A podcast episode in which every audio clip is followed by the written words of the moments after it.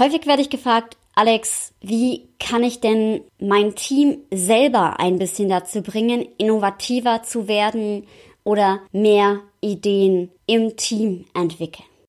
Genau darum soll es heute in dieser Podcast-Folge gehen und ich freue mich, dir einige Impulse zu geben. Design Thinker Team, dein Podcast für kreative, innovative und nachhaltig erfolgreiche Teamarbeit. Schön, dass du eingeschaltet hast. Alexandra Schollmeier ist mein Name. Ich bin die Gastgeberin dieses Podcasts, studierte Kommunikationswissenschaftlerin und Design Thinking Coach. Und heute gibt es ein paar Tools auf die Ohren, die dir und deinem Team helfen, direkt innovativer und kreativer zu werden. So einfach ist es aber mit dem kreativen, innovativen Flair leider gar nicht in Teams, muss man schon ehrlicherweise so sagen, weil das Ding ist, wenn die Haltung der Menschen, die dort arbeiten, nicht darauf ausgelegt ist, neue Ideen zuzulassen, keine Offenheit da ist, die Kommunikation nicht da ist, das Vertrauen fehlt, wirklich kreativ und innovativ zu denken, auch weil vielleicht bestimmte Hürden vom Betrieb oder sogar staatliche Hürden aufkommen, dann kann das ein echter Innovationskiller sein oder auch ein Anlass, wo man erstmal eine innovative Kultur schaffen muss. Man darf also nicht erwarten, dass Innovation sofort gelingt und sofort da ist. Das ist auch häufig die Hürde bei Design Thinking Prozessen, dass ja, diese Offenheit oder dieses Generieren von wilden Ideen da aufhört, wo man denkt, okay, ja, das bringt hier ja sowieso nichts. Ehrlicherweise begegne ich diesem Phänomen häufiger, deswegen sage ich das jetzt hier auch zu Beginn. Also man sollte, bevor man kreativ und innovativ wird, erstmal schauen, was brauchen eigentlich meine Mitarbeiter. Hier ähm, eine Referenzerfahrung, also ich habe mal tatsächlich ein äh, Führungskräftetraining geleitet, also über ein Dreivierteljahr, wo es darum ging, Teams agiler zu machen. Und das Ergebnis war, dass jede Führungskraft, die eine andere Abteilung dieses Unternehmens geleitet hat, eine andere Strategie brauchte, um die Potenziale der Mitarbeiter tatsächlich mehr zu ermutigen und wach zu rütteln. Und jede Führungskraft auch eine andere Maßnahme hatte, die dann zu ihr tatsächlich passt. Das heißt, man muss immer schauen, wo stehen eigentlich meine Mitarbeiter, was brauchen die gerade und wo kann ich da am besten ansetzen. Da darf man dann wirklich auch erfinderisch werden und sich auch mal schlau machen, sich Bücher ranziehen und schauen, welche Methoden sind die besten.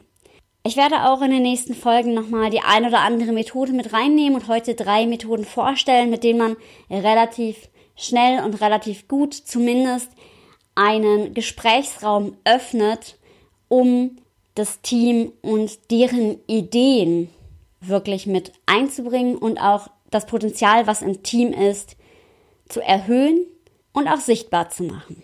Eine Methode, die ich hier gerne vorstellen möchte, ist einfach schlicht und ergreifend das persönliche Gespräch oder das Interview. Man kann das auch im Meeting durchführen, indem man mal fragt, was wären eigentlich für dich die idealen Arbeitsbedingungen hier an dieser Stelle, die auch einen Mehrwert für das Unternehmen bieten würden.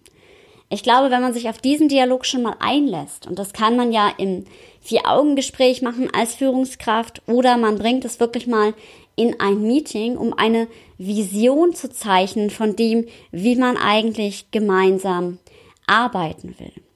Dann ist schon ganz, ganz viel getan. Und sowas kann man dann gut auch festhalten in einem Mindmap, ganz simpel.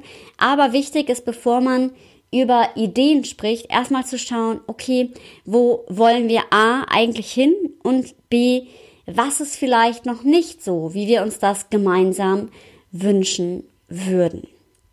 Und wenn man so ein Gespräch mal eröffnet, kann das schon mal den Grundbaustein legen für eine weitere Gesprächskultur, in der man immer wieder schaut, wie können wir unsere Zusammenarbeit verbessern und so uns Stück für Stück weiterentwickeln in eine Zusammenarbeit, die das Beste für die einzelnen Mitarbeiter, aber halt eben auch für die Produktivität des Unternehmens herausholt. Ich persönlich finde ja auch, dass ich das überhaupt gar nicht widersprechen muss, weil ich glaube, wenn ein Mitarbeiter seine Qualitäten voll und ganz einsetzen kann und das Unternehmen davon profitiert und das nur in die richtigen Bahnen gelenkt wird, dann können beide Seiten exponentiell davon profitieren. Ein zweites Tool, was ich hier gerne vorstellen möchte, ist das Brainstorming. Nachdem man jetzt schon mal gesagt hat, okay, wo wollen wir eigentlich hin? kann man auch, auch unabhängig davon, dass man diese Vision zeichnet, Brainstormings mit einbauen. Der Vorteil, den man da hat, ist, dass man direkt die Meinung der Teammitglieder zu einem bestimmten Projekt, zu einem, wie gehen wir jetzt weiter voran, zu einer Entscheidung mit einbezieht. Wie kann so ein Brainstorming ablaufen? Ein Brainstorming kann in verschiedener Arten und Weise ablaufen. Ich persönlich komme ja aus dem Design Thinking und da macht man es häufig einfach mit Post-its. Jeder schreibt einen Post-it-Zettel pro Idee und man macht ein Brainstorming, für das man drei Minuten Zeit hat. Ich persönlich bevorzuge in meiner Arbeit das Silent Brainstorming. Das heißt, wir haben eine Fragestellung, eine Entscheidung zu treffen im Team und man sagt, okay, wir schreiben jetzt mal schnell alle zusammen drei Minuten, jeder für sich, jeder kriegt Post-its oder Zettel oder Moderationskarten und schreibt jeder für sich im Stillen mal die Ideen zu diesem Thema auf. Es kann auch ein Event, was man plant sein oder wie auch immer.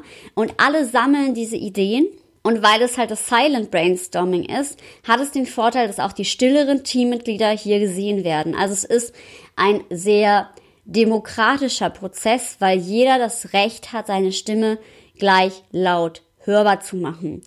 Denn wir kennen das ja alle, es gibt immer die etwas dominanteren, die heimlichen Führer, die dann quasi das Gespräch übernehmen und dann gehen manchmal bestimmte Individuen unter.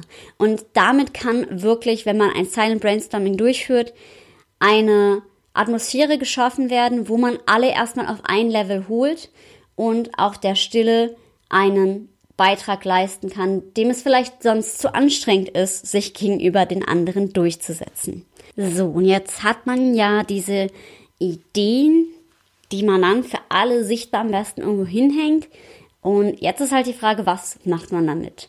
Um eine Entscheidung zu treffen oder die Schwerpunkte in einem bestimmten Thema oder vielleicht auch für ein Meeting festzulegen, muss man jetzt irgendwie über diese Ideen abstimmen. Das heißt, jeder in der Gruppe kriegt normalerweise ein bis drei Punkte. Man muss gucken, was ist da am treffendsten. Meistens sind drei ganz gut, gerade wenn man nicht so viele Menschen im Team hat, weil man dann ein, ja, ein relativ klares Bild am Ende bekommt. Was sind jetzt die Hauptschwerpunkte? Was sind die wichtigsten ähm, Ideen oder auch die wichtigsten Meinungen, die man wirklich demokratisch dann vorantreiben möchte. Und das ist halt ganz spannend, weil da ist es dann halt wirklich, ja, dass man schaut, was ist jetzt die beste Entscheidung natürlich für das Team, aber eben halt auch für die Organisation, also das soziale Umfeld um dieses Team. Und darüber kann man dann total gut Entscheidungen treffen und danach schaut man eben,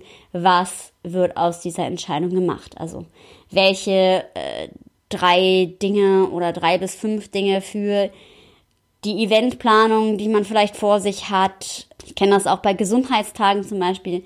Was soll da nach vorne gebracht werden? Dann last but not least, eine Idee, die ich auch persönlich sehr mag, ist die Ideenbox.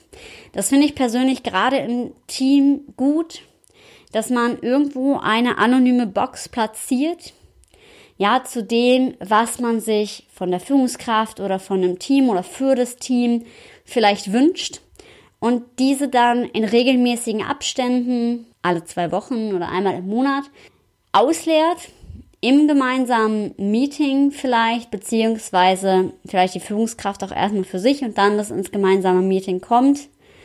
Je nachdem, was da zweckmäßiger erscheint und man dann eben die Ideen, die einem so im Alltag kommen, oh, da könnten wir eigentlich mal was machen oder das könnte man eigentlich mal zusammen machen, dass die dann halt eben auch gesehen werden. Also eben wie ein Kummerkasten nur in eine positive Richtung gekehrt. Also was könnten wir eigentlich tun, um noch besser zusammenzuarbeiten.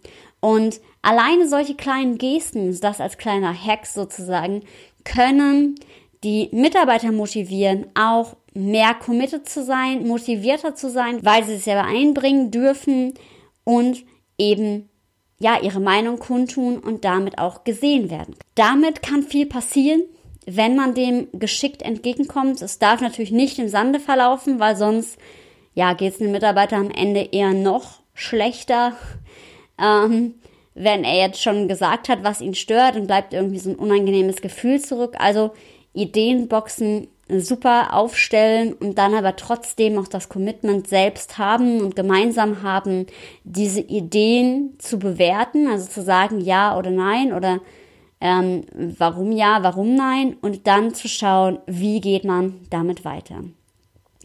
So, das waren jetzt ein paar kleine Tipps für den Teamalltag, kleine Methoden, die man nutzen kann, um sich im Team nach vorne zu bewegen. Und die auch das Teampotenzial mobilisieren und auch ja, weiter nach vorne bringen. Und natürlich geht diese Ideenbox und auch das Brainstorming nicht nur im physischen Raum, sondern ebenso digital. Dazu gibt es ein Tool, was ich dir verlinken möchte, das Padlet-Tool, das man eben für solche Zwecke nutzen kann. Ich verlinke es dir in den Show Notes. Ich freue mich, wenn du dich mit mir auch auf LinkedIn, Instagram oder Facebook vernetzt. Ich wünsche dir viel Spaß beim Ausprobieren und verbleibe wie immer mit sei mutig und hab wilde Ideen.